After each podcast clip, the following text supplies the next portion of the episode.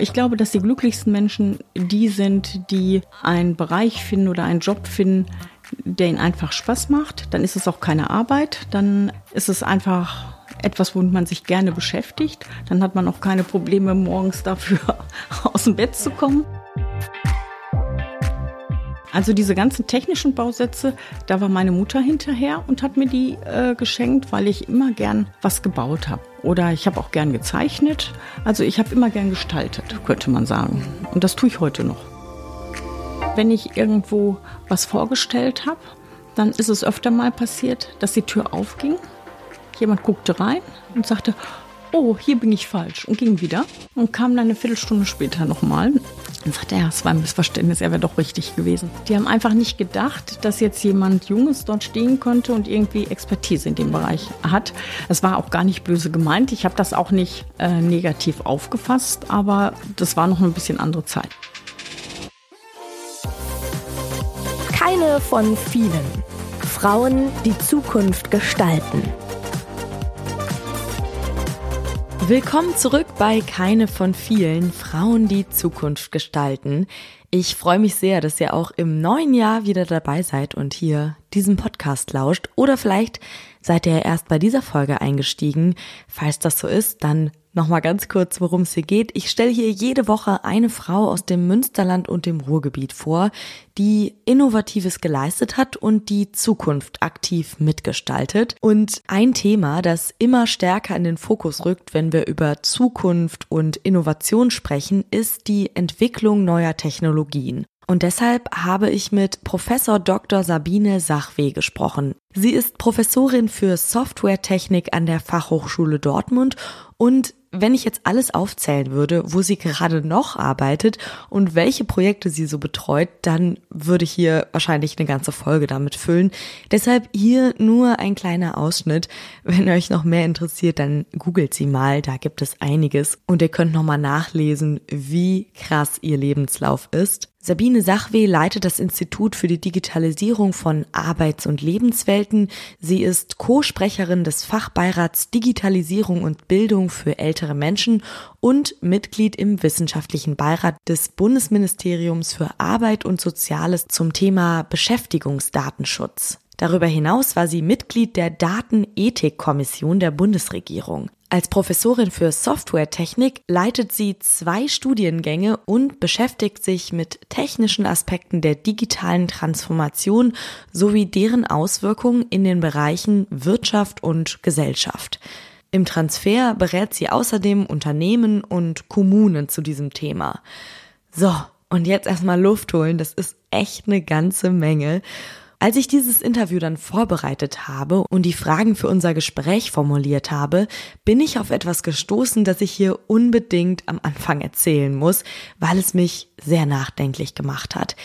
Ich schreibe meinen Einstieg immer so auf dem Computer vor und bei Sabine Sachwe bin ich eingestiegen mit die Informatikerin Professor Dr. Sabine Sachwe. Aber das Wort Informatikerin war rot unterstrichen. Also habe ich mir die Korrekturvorschläge angesehen und es wurde das Wort Informatiker vorgeschlagen, also nur die männliche Form. Ganz schön frech und schade von Autokorrektur, dass das da immer noch so drin steckt. Da muss sich auf jeden Fall noch einiges ändern, denn es gibt sie natürlich, die Informatikerinnen. Und mit einer, die sich auch sehr viel damit auseinandersetzt, wie Frauen mehr Interesse an Informatik haben können, spreche ich heute. Steigen wir deshalb ein mit der Frage, warum arbeiten in der Informatik immer noch verhältnismäßig wenige Frauen? So wenige, dass eine Autokorrektur Schwierigkeiten mit dem Wort Informatikerin hat. Also mein Eindruck ist eigentlich, dass viele junge Frauen das Potenzial in der Informatik gar nicht sehen. Es wird auch in den Medien häufig etwas unglücklich präsentiert, gar nicht so attraktiv, wie es eigentlich für Frauen ist. Gerade jetzt in Zeiten der Pandemie äh, haben sicherlich viele festgestellt, wie praktisch das auch ist, wenn man Privates und Berufliches eng miteinander verknüpfen kann. Und gerade für junge Frauen bietet sich das eigentlich idealerweise an. Doch das wird häufig nicht so transportiert, wenn die Schülerin in der Schule dann mal Kontakt haben mit Informatik, dann ist es doch oftmals sehr technisch. Dann versucht man über kleine Roboter oder andere Dinge zunächst die Schülerin zu motivieren und äh, das begeistert manchmal die Frauen nicht so sehr äh, wie die Jungs, muss man ganz einfach sagen. Und da müsste man mal schauen, mit welchen Use Cases, Anwendungsfällen man da eher einsteigt.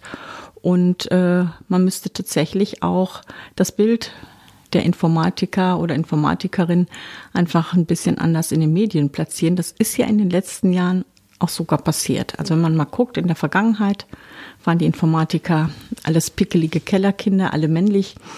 Und äh, es gab auch viele Filme dann, wenn sie denn aufgetaucht sind, dann waren sie irgendwelche dubiosen Hacker.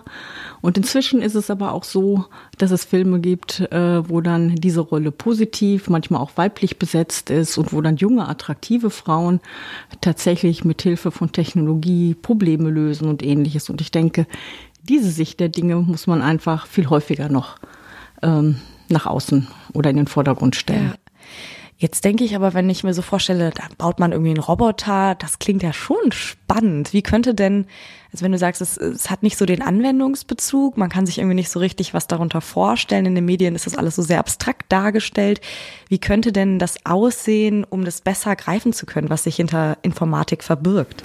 Ja, Informatik ist ja eigentlich inzwischen heute auch ein wahnsinnig breites Feld. Das fängt natürlich von so technischen Lösungen an wie Robotern, aber ähm, ob es jetzt für die Frauen so attraktiv ist, erstmal mit Fahrzeugen, die irgendwie was transportieren oder so anzufangen, oder ob es da vielleicht eigentlich um Roboter geht, die vielleicht andere Aufgaben übernehmen, das, das müsste man mal gucken, müsste man mal schauen, was die jungen Mädchen wirklich interessiert und ebenso auch bei den Anwendungen, ja. Also man sieht es ja, dass wenn jetzt mehr Frauen in diesem Bereich auch unterwegs sind, dann entwickeln sich auch ganz andere Anwendungen, die auch eher die Anforderungen, die Frauen an Technologie haben oder Probleme, die sie haben, die sie gerne durch Technologie gelöst haben wollen, adressieren. Und deswegen ist es eigentlich unabdingbar, dass wir mehr Frauen reinholen, auch fürs Arbeitsklima. Es ist schöner, wenn man in einer mhm. heterogenen Welt unterwegs ist. Ja, ich glaube, da gibt es einfach noch ein paar Hürden abzubauen. Bei dir war dieses Interesse an Technik und Informatik vielleicht auch schon von Anfang an eigentlich sehr vorhanden. Also ich habe nachgelesen, mit Fischer, Fischertechnik hat's angefangen.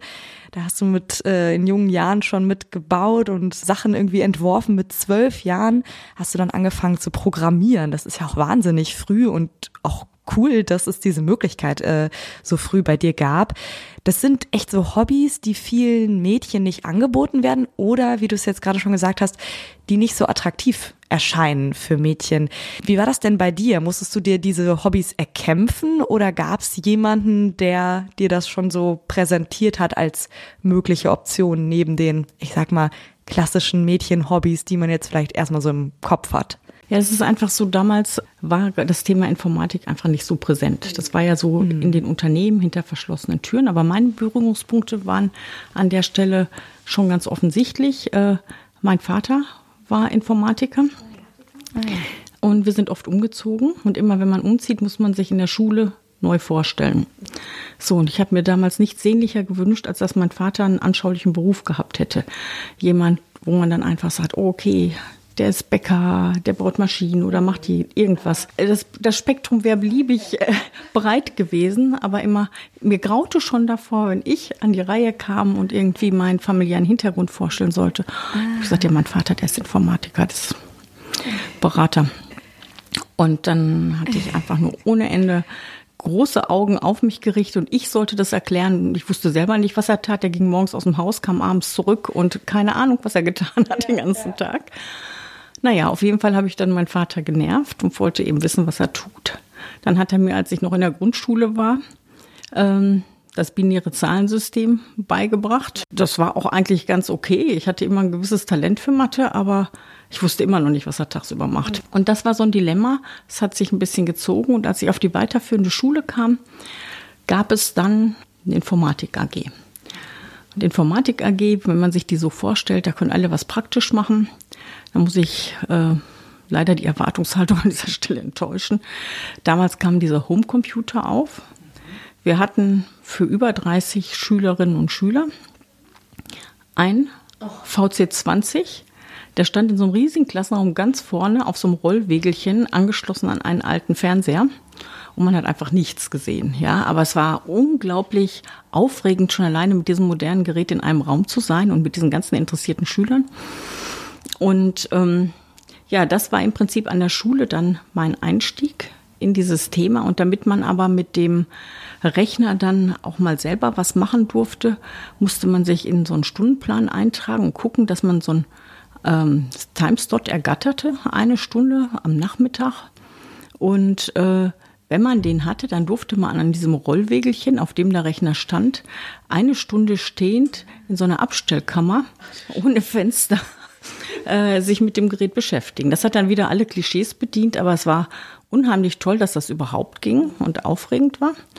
Ja, und äh, ich fand es einfach toll, dass es sowas gab, dass man kreativ Lösungen damit gestalten konnte und wollte dann zum ersten Weihnachtsfest, was dann kam, auch gerne so ein VC20 haben. Und das war noch etwas problematisch. Kann ich gut nachvollziehen. Wahrscheinlich auch eine Kostenfrage einfach zu der Zeit. Ja, der war ne? damals ne? teuer. Ich glaube, ja. der kostete um die 300 D-Mark. Mhm. Und das war natürlich dann schon ein exorbitantes Weihnachtsgeschenk. Aber für mehrere Weihnachten dann eher. Egal, aber ich wollte es unbedingt ja. haben. Genau. Das heißt, zu Hause hast du immer schon sehr viel Unterstützung bekommen bei deinen Hobbys. Das war schon immer. Ja, also diese ganzen technischen Bausätze, da war meine Mutter hinterher und hat mir die äh, geschenkt, weil ich immer gern was gebaut habe. Also ich bin oder ich habe auch gern gezeichnet. Also ich habe immer gern gestaltet, könnte man sagen. Und das tue ich heute noch. Gerne. Stimmt, das ist ja auch eine Art zu gestalten und Dinge zu verbinden, so ein Gesamtwerk zu schaffen. Wie wichtig, äh, glaubst du, ist denn eine Prägung in jungen Jahren für einen späteren Beruf oder ein Interesse, was man sehr stark verfolgt? Also ich glaube, der, der familiäre Kontext ist schon wichtig, dass man auch Zugang zu anderen Themen hat und dass die einem vorgestellt werden. Aber ich denke, alles, was mit Zwang passiert oder so, ist, ist auch nicht gut. Man kann Leute einfach nur für diese Themen begeistern, erfolgreich begeistern, wenn da irgendwie ein Funke überspringt und wenn man dann intrinsisch motiviert ist, ja auf dem Weg dann weiter zu gehen, da muss man einfach auch so Spaß dran haben, sich Dinge angucken wollen. Wenn man immer nur geschoben wird, dann wird man auch am Ende des Tages nicht glücklich damit, ja. Äh, ich glaube, dass die glücklichsten Menschen die sind, die einen Bereich finden oder einen Job finden, der ihnen einfach Spaß macht. Dann ist es auch keine Arbeit, dann äh, ist es einfach etwas, womit man sich gerne beschäftigt. Dann hat man auch keine Probleme, morgens dafür aus dem Bett zu kommen. Und ähm, so sehe ich das halt. Man, es darf nur nicht passieren, dass man den jungen Frauen irgendwie den Zugang zu Technologie verwehrt. Und als meine Mutter eben mitbekommen hat, dass ich unheimlich gerne baue, äh, auch mit solchen Baukästen, die eigentlich damals häufig eher Jungs benutzt haben, dann hat sie sich aber dafür eingesetzt, dass ich dann äh, doch bei allen möglichen Gelegenheiten immer mal wieder was zum Bauen bekommen habe. Also du hattest das Glück, deine Eltern haben dich sehr unterstützt und in der Schule war das ebenfalls der Fall. Das sind ja so die zwei Faktoren, die einem sicherlich am meisten beeinflussen in jungen Jahren. Musstest du dir da manchmal auch von anderen Seiten anhören, so, ach, das passt doch gar nicht zu dir, willst du nicht lieber in die Koch-AG? Ich greife jetzt ganz tief in die Klischeeschublade. War das ein Thema oder ist das gar nicht vorgekommen? Doch, doch, zum Teil auch anfangs in der, in der Familie selbst. Also mein mhm. Vater, wie gesagt, stand diesem VC20 anfangs auch etwas kritisch gegenüber, weil er dachte, es wäre ziemlich viel Geld für ein Spielzeug, von dem er sicher war, dass das ja. kurze Zeit später in der Ecke liegen würde. Äh, hat sich aber dann doch überzeugen lassen. Und ähm, das war aber auch wirklich das einzige Gerät, was ich von meinen Eltern auf dem Weg als Unterstützung bekommen habe. Ansonsten habe ich mich da so durchgemogelt mit Leihgeräten, die ich umgebaut habe und ähnliches. Und äh, das hat aber auch zu Enttäuschungen geführt. Also ich hatte mal leihweise so einen IBM-PC und wollte den erweitern. Äh, damals wurden die mit zwei 5,25 Zoll Laufwerken ausgeliefert. Und dann kamen aber auch schon Festplatten auf und ich wollte auch so gerne Festplatte haben. Dann habe ich ein ähm, äh, Diskettenlaufwerk ausgebaut und habe mir stattdessen eine Festplatte eingebaut und wollte aber das äh, andere Diskettenlaufwerk, was ich ausgebaut habe, das wollte ich dann noch auf den Schreibtisch stellen, dass ich auf dem Schreibtisch viel Platz hatte und den Rechner unter den Schreibtisch stellen. Okay. Und damit habe ich aber diesen Rechner, den ich nur leihweise hatte, zu dem ich auch keine Anleitung hatte, äh, da habe ich die Konfiguration verändert und das musste man damals dann ähm, einstellen über so Schalterblöcke. Und die waren wirklich so in diesem Gehäuse recht weit unten, da kam man schlecht dran. Und dann habe ich gedacht, so ein Mist, was mache ich denn nun? Dann bin ich schnell zu meiner Mutter gelaufen und habe gesagt, so, ich brauche jetzt mal Stricknadeln. Meine Mutter war total begeistert, dass ich mich endlich mal für so typische Mädchenthemen interessiert habe und ich, dass ich jetzt stricken wollte und sagte sofort, oh guck mal, ich habe so viele Stricknadeln, hier such dir was aus. Und da hatte ich auch schnell die richtigen gefunden und sagte, guck mal, und hier die Wolle, was willst du denn für Wolle haben? Ich gesagt, die Wolle brauche ich nicht. Und aber mit solchen Dingen habe ich halt gerne äh, viel Zeit verbracht, ja. Und habe dann manchmal auch den einen oder anderen enttäuscht oder auch eben die Erwartung nicht so ganz erfüllt, mhm. ja. Aber am Ende bist du diesem Weg echt treu geblieben. Also dann ging es sozusagen aus dem Elternhaus, aus der Schule raus. Da kam dann die echte Welt. Du hast Informatik studiert und schon mit 19 Jahren hast du dann die ersten Praxiserfahrungen tatsächlich gesammelt. Und zwar hast du bundesweit in Ausbildungszentren gearbeitet und IT-Kurse gegeben, was ja auch echt noch so gerade der Anfang war, dass man IT-Wissen ja. weitergegeben ah, hat. Ja. Das aber super gut recherchiert, weil da gab es tatsächlich äh, Schwierigkeiten anfangs, mhm. ja. Ähm, was ist richtig? Ich habe im Oktober angefangen zu studieren mit 19 mhm. und nach dem Abi und ähm, dann hab, wollte ich mir einen Nebenjob suchen weil ich dachte, Praxis ist immer gut und ähm, habe mich bei der IBM beworben. Die haben ganz viele Lernzentren betrieben, wo dann äh, Unternehmen Leute hinschicken konnten, um dann äh, bestimmte Software zu lernen oder Programmiersprachen zu lernen oder ähnliches. Und als Studentin konnte ich als Werkstudentin quasi so einen Springer Auftrag wahrnehmen. Das heißt, immer wenn irgendwo jemand ausgefallen ist, wenn es irgendwie technische Schwierigkeiten irgendwo gab, dann bin ich da hingefahren, immer so auf Abruf und bin quasi deutschlandweit unterwegs gewesen. Ja, auch echt cool mit 19. Also. Aber den schlecht. Job zu kriegen war doch schwieriger, mhm.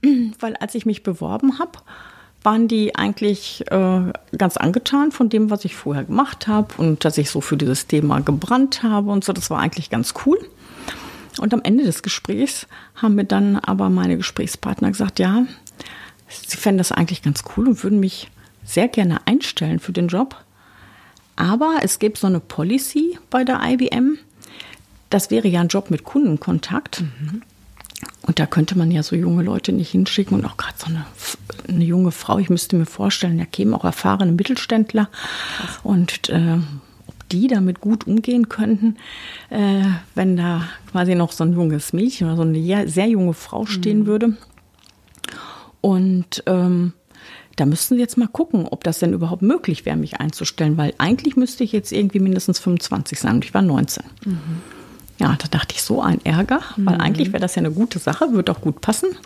Und äh, dann haben sie aber so eine Ausnahmeregelung erwirkt und dann durfte ich tatsächlich mit 19 auch den Job wahrnehmen. Und das hat mir unglaublich viel Spaß gemacht. Ja, das glaube ich.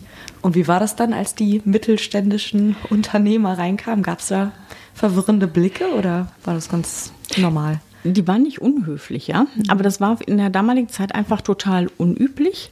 Und die Befürchtungen waren schon, glaube ich, so ein bisschen berechtigt. Denn wenn ich irgendwo was vorgestellt habe, dann ist es öfter mal passiert, dass die Tür aufging. Jemand guckte rein mhm. und sagte, oh, hier bin ich falsch und ging wieder. Ah. Und kam dann eine Viertelstunde später nochmal. Und sagte er, ja, es war ein Missverständnis, er wäre doch richtig gewesen. Und äh, die haben einfach nicht gedacht, dass jetzt jemand Junges dort stehen könnte und irgendwie Expertise in dem mhm. Bereich hat. Mhm. Es war auch gar nicht böse gemeint. Ich habe das auch nicht äh, negativ aufgefasst, aber das war noch ein bisschen andere Zeit halt. Ja, einfach nicht das, was ja. man dann erwartet. Ja, ja, genau. Hat dich dieser Job dann quasi noch mehr in die Richtung gelenkt, also dass du dann wirklich gedacht hast, ja, das ist es. Ich habe dieses Wissen, ich habe dieses Interesse, ich kann das sogar weitergeben, ich kann andere Leute da irgendwie für begeistern. War das so ein bisschen der springende Punkt, dass du dann auch gesagt hast, so, das ziehe ich jetzt auch durch, weil das war ja noch sehr, sehr am Anfang deiner Karriere, könnte man so sagen. Das war eigentlich der Punkt, warum ich mich wieder umorientiert habe. Okay. Weil äh, ich habe während des Studiums auch in anderen Unternehmen noch gearbeitet, um möglichst breiten Überblick über unterschiedliche Berufsbilder und die Praxis zu bekommen. Aber all diesen Jobs war es gemeint, mich hat ja die Technologie interessiert und auch der direkte fachliche Austausch mhm. darüber. Aber zu dieser Zeit, das war eben Ende der 80er, da war es in der Wirtschaft einfach noch so, da gab es so unglaublich komplexe, hm, wie soll ich das sagen, auch stark männlich dominierte, äh, von älteren Männern dominierte Verwaltungsstrukturen, also ein riesen Management-Overhead. Mhm. Und das war nicht so die Art, wie ich mir das mit der Arbeit vorstellen konnte. Also ich bin so ein bisschen freiheitsliebend mhm. und äh, konnte mir jetzt nicht vorstellen, in so ein ganz enges Korsett, stark gemanagt durch irgendwelche anderen Leute, da meine Arbeit täglich äh, zu verrichten. Und das war früher tatsächlich so. Da waren dann die Entwickler sehr, sehr stark auch gegängelt dann habe ich mich am Ende des Studiums gefragt, wo willst du denn jetzt, hast du viel gesehen, wo willst du denn jetzt nun wirklich hin? Und ich habe auch nette Leute kennengelernt, hatte viele Jobangebote, aber diese, dieser Management-Überbau, der hat mich irgendwie abgeschreckt. Ne? Und dann habe ich gedacht, okay, hier an der Uni hat es dir immer viel Spaß gemacht, jetzt musst du doch sehen, dass du irgendwie an der Uni bleiben kannst, spontan. Mhm. Und das hat dann dazu geführt, dass ich eigentlich promoviert habe. Also es war nicht so, dass das eine Karriereentscheidung war. Ich habe in meinem Leben eigentlich Karriere sowieso nie geplant. Ich habe punktuell immer geguckt, ja, was mir wohl Spaß machen könnte, was ich machen möchte und was auch der Kontext gerade erfordert. Mhm. Ja. So, und so bin ich dann in die Promotion mhm. hineingekommen, ja. quasi. Neben den ganzen Artikeln über dich, einem Wikipedia-Eintrag und verschiedenen Veröffentlichungen, die man so auch äh, über dich im Internet findet, habe ich auch eine Website gefunden über deine Familie. Unter anderem sind da deine beiden Söhne, Timon und Leon. Ich hoffe, das ist in Ordnung, dass ich das an dieser Stelle. Ja, ich glaube schon. Die sind also auch neben diesen ganzen Ämtern und diesen ganzen Tätigkeitsfeldern sind die auch Teil von deinem Leben natürlich, großer Teil. Also du bist Mutter von zwei Kindern und du warst ja genau in der Doktorarbeit, als du das alles so zusammengeschrieben hast, als du das erste Mal schwanger wurdest. Wie war das denn? Also wie hast du diese Doppelbelastung, nenne ich es jetzt mal, es ist es ja schon, wie bist du da durchgekommen? Weil das ist ja dann oft so der Punkt, gerade eben bei Frauen, die ja biologisch gesehen nun mal schwanger werden, wenn sie denn möchten. Ähm, und eben mindestens, ja, weiß ich, ein paar Monate dadurch eben gebunden sind. Wie war das bei dir in dieser Situation? Weil das ist ja dann oft der Moment, wo Frauen dann entscheiden müssen, wo es hingeht. Also ich gebe wirklich zu, dass das manchmal dann auch eine Situation ist, wo man überlegt, was man macht oder auch mal Dinge verschiebt. Mhm. Ähm, also meine Kinder sind wirklich ein ganz wichtiger Bestandteil meines Lebens und mein großes Glück auch, ebenso wie mein Mann. Familie wird bei uns auch groß geschrieben. Und äh, als mein ältester Sohn dann geboren wurde, äh, bin ich auch zuerst in dieser Elternzeit zu Hause geblieben und musste ja noch äh, die Dis aufschreiben. Und jetzt hatten wir aber das Problem, äh, dass der Kleine gar nicht gut geschlafen hat. Der hat anfangs immer nur zwei Stunden geschlafen und wir haben uns permanent abgewechselt irgendwie. Und nach ein paar Monaten war es aber dann so, dass er hinterher anfing, so um die vier bis sechs Stunden am Stück zu schlafen, aber nur nachts eben. Und ähm, tagsüber war er weiterhin sehr quirlig. Das ist auch sein ganzes Leben bisher so geblieben, muss ich ehrlich sagen. Er ist auch sehr umtriebig. Und auf jeden Fall ähm, habe ich dann keine andere Chance gesehen, als, äh, weil man muss sich ja ein bisschen konzentrieren, wenn man so eine Diss aufschreiben will, als das zu machen, wenn der Kleine ins Bett ging. Und da habe ich aber dann einen guten Deal gefunden mit meinen Eltern.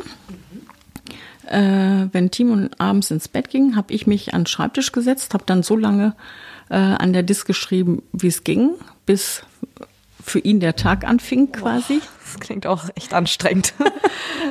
und bin dann ähm, aber am Morgen zu meinen Eltern. Und dann habe ich morgens ein paar Stunden bei meinen Eltern geschlafen und ab mittags bin ich dann wieder mit ihm losgezogen. Also ich würde einfach allen empfehlen, zu gucken, was geht und das zu machen, aber sich auch nicht total zu verbiegen. Also einfach die Möglichkeiten, die man zur Verfügung hat, so ein bisschen äh, auszubalancieren und dann den eigenen Weg zu finden.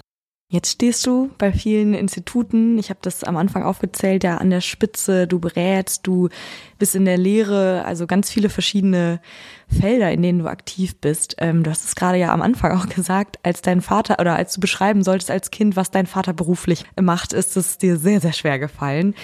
Beschreib du uns doch mal, was genau in deinem Berufsalltag so die Felder sind, die du bearbeitest, so dass man das auch als nicht als fachfremde Person nachvollziehen kann. Ja, also Software Engineering ist eigentlich so, oder Softwaretechnik ist eigentlich der Bereich, wo man sich damit beschäftigt, wie Software entwickelt wird. Entweder auf ganz kleinen Geräten, äh, mobilen Geräten, bis hin aber auch zu großen Plattformen in der Cloud, wie man sich Netflix oder anderes vielleicht vorstellt. Und äh, da gibt es halt unterschiedliche Konzepte, es gibt unterschiedliche Werkzeuge, die man nutzt, unterschiedliche Methoden. All das gehört zu diesem Fachgebiet, was man klassischerweise so lehrt. Und das ist dann in unterschiedliche Lehrveranstaltungen aufgeteilt. Das mache ich eben gerne, weil es wieder diesen Gestaltungsaspekt beinhaltet. Und ich äh, versuche aber auch in der Lehre seit einigen Jahren stärker projektorientiert zu arbeiten mit den Studierenden, dass das nicht einfach nur so trockener Stoff ist, sondern dass sie halt Input kriegen und das sofort auch in der Praxis umsetzen und auch nicht an irgendwelchen ausgedachten Projekten, sondern auch mit Praxispartnern hier aus der Umgebung. Aktuell in diesem Semester machen wir die Lehrveranstaltung mit einem Krankenhaus, haben sechs Use Cases, die das Krankenhaus ausgearbeitet hat, extra für unsere Studierenden. Die stehen das ganze Semester äh, bereit äh, für Fragen, um damit die Studierenden Rücksprache halten kann, können. Und äh, das finde ich ist eben dann immer auch ein enormes Engagement auf Seiten der Projektpartner äh, und auch eine Wertschätzung gegenüber den Studierenden. Und die wissen das auch zu schätzen, dass sich Leute mit denen dann auseinandersetzen und sind dann auch etwas motivierter, ihre Projekte umzusetzen. Ja, das passiert im Bereich der Lehre. Mhm. Im Bereich der Forschung ist es halt so, dass es mich immer interessiert, Herausforderungen oder Probleme anzugehen. Also das habe ich als Kind schon gerne gemacht, irgendwie so knifflige Aufgaben zu lösen und, und da was zu entwickeln und zu gucken, wie man es richtig machen kann. Also das muss man richtig immer definieren.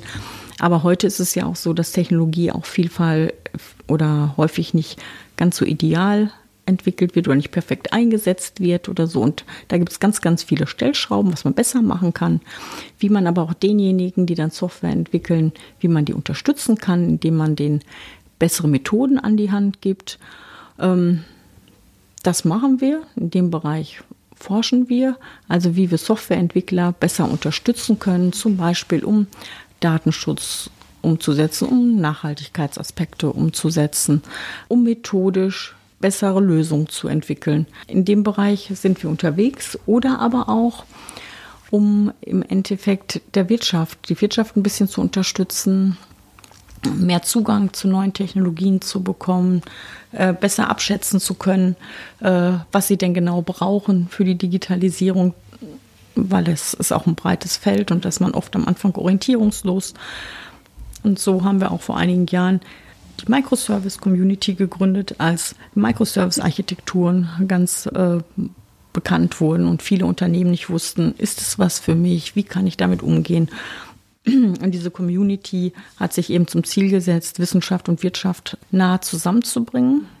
Und das ist eigentlich ein Thema, was wir auch hier seitens des Instituts bespielen, dass wir versuchen, eng mit Unternehmen, mit der Gesellschaft, aber auch mit, äh, mit den Städten ähm, eng zu kooperieren, um zu gucken, wie können denn Lösungen gestaltet sein, wie kann man neueste Forschungsergebnisse äh, da im Feld umsetzen, um dann die Lösung bestmöglich zu gestalten. Und manchmal führt es auch dazu, dass man dann mit der Politik reden muss, damit es funktioniert. Da erinnere ich mich, dass ich von 2014 bis 2018 ein großes Projekt gemacht habe, wo es darum ging, Quartiere in der Stadt zu digitalisieren, gerade mit dem Fokus auf ältere Menschen. Und ähm, es gibt ja immer den Digitalgipfel. Und als ich dann beim ersten Mal auf dem Digitalgipfel war, gab es eben eine intensive Diskussion auch mit Politikern aus dem Bundestag, die damals dieses Problem noch nicht gesehen hatten, zum Beispiel Digitales und ältere Menschen. die tatsächlich zum Teil die Auffassung vertreten haben, das regelt doch der Markt.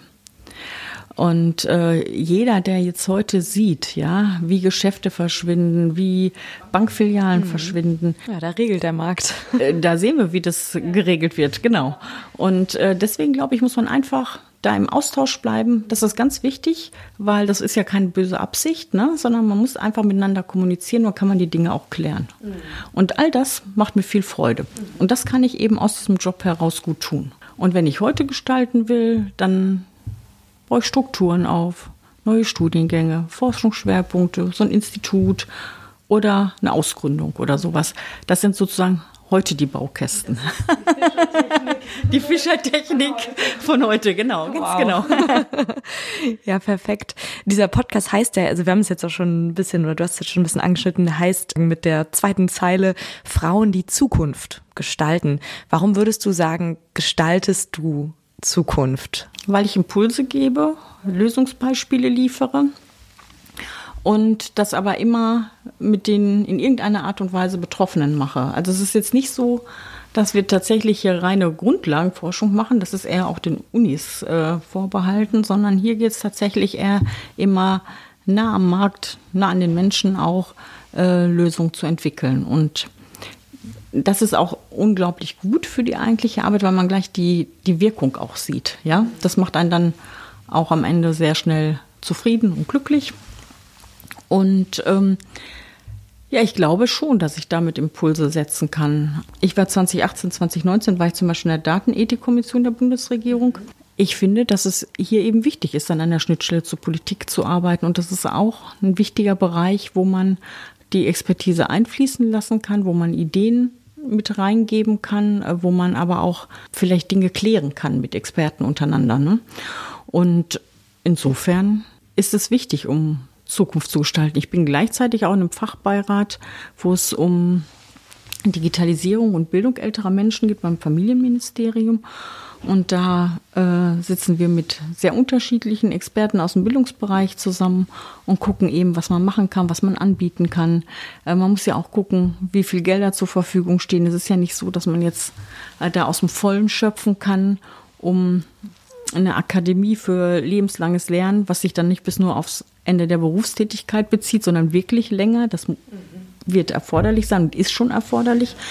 Äh, und da kann man eben gucken, an welchen Schräubchen man drehen muss. Und äh, da entwickeln wir eigentlich immer Handlungsempfehlungen für die Politik, für die Wirtschaft, für alle Leute, die was bewegen können. Ja. Wenn wir jetzt so in die Zukunft blicken, dann stellt man sich oft vor, hier ist alles irgendwie voller schwebender Autos, äh, alles ist digitalisiert, vernetzt, alle können immer und überall mit jedem kommunizieren und so weiter.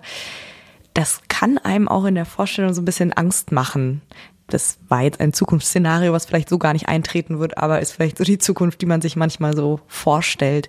Gibt es äh, Sachen, die dir bei Digitalisierung, bei diesem Feld Angst oder Respekt machen, wo du so ein bisschen mit einem mulmigen Gefühl dran denkst? Oder ist das vielleicht gar nicht das richtige Gefühl, was man da braucht? Also mir kommt es immer, ich habe kein mulmiges Gefühl, wenn ich an Technologie denke.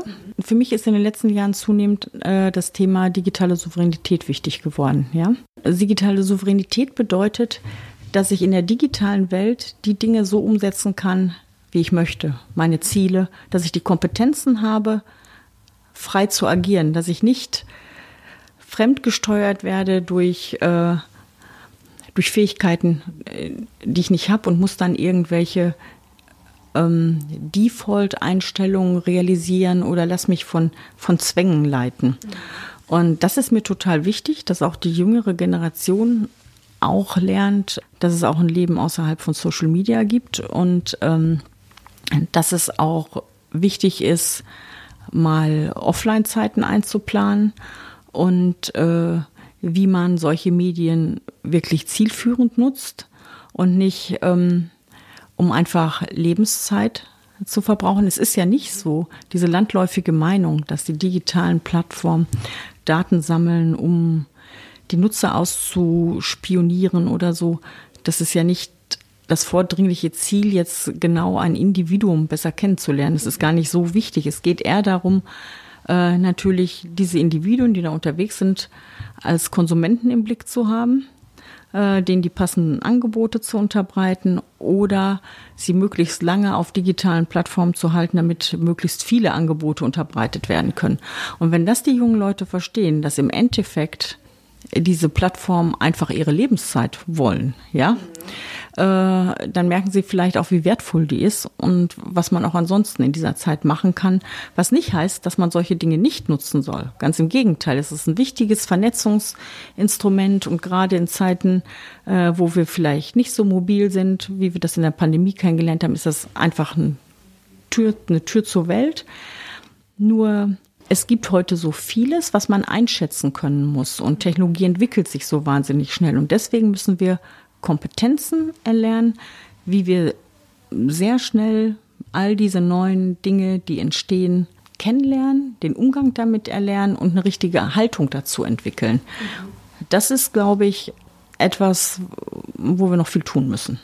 Vielen Dank, Sabine Sachwe, für das spannende Gespräch und dass du uns so viele Einblicke in deine Karriere und dein Leben gegeben hast. Was mich besonders fasziniert hat, ist die Leidenschaft von Sabine, die sie schon seit der frühesten Kindheit verfolgt und wie sie sich gegen alle Widerstände durchgesetzt hat. Ich bin sicher, dass sie viele weitere Nachwuchsinformatikerinnen für ihr Fachgebiet begeistern kann. Schreibt mir doch super gerne, wie euch diese Folge gefallen hat oder ob ihr noch Anregungen für unseren Podcast und unser Projekt Westfälische Erfinderinnen habt. In einem Monat kommt eine neue Folge. Ihr könnt euch bis dahin sehr gerne die anderen Porträts anschauen, die wir auf unserer Website veröffentlicht haben oder hört doch einfach mal alte Folgen nach. Auch die anderen Folgen enthalten auf jeden Fall jede Menge geballtes Wissen und super spannende Lebensläufe. Wir hören uns also schon ganz bald wieder. Ich freue mich drauf. Das Projekt Westfälische Erfinderinnen wird mit Mitteln des Bundesministeriums für Bildung und Forschung im Rahmen der Förderrichtlinie Innovative Frauen im Fokus gefördert. Mehr Infos gibt es in den Show Notes.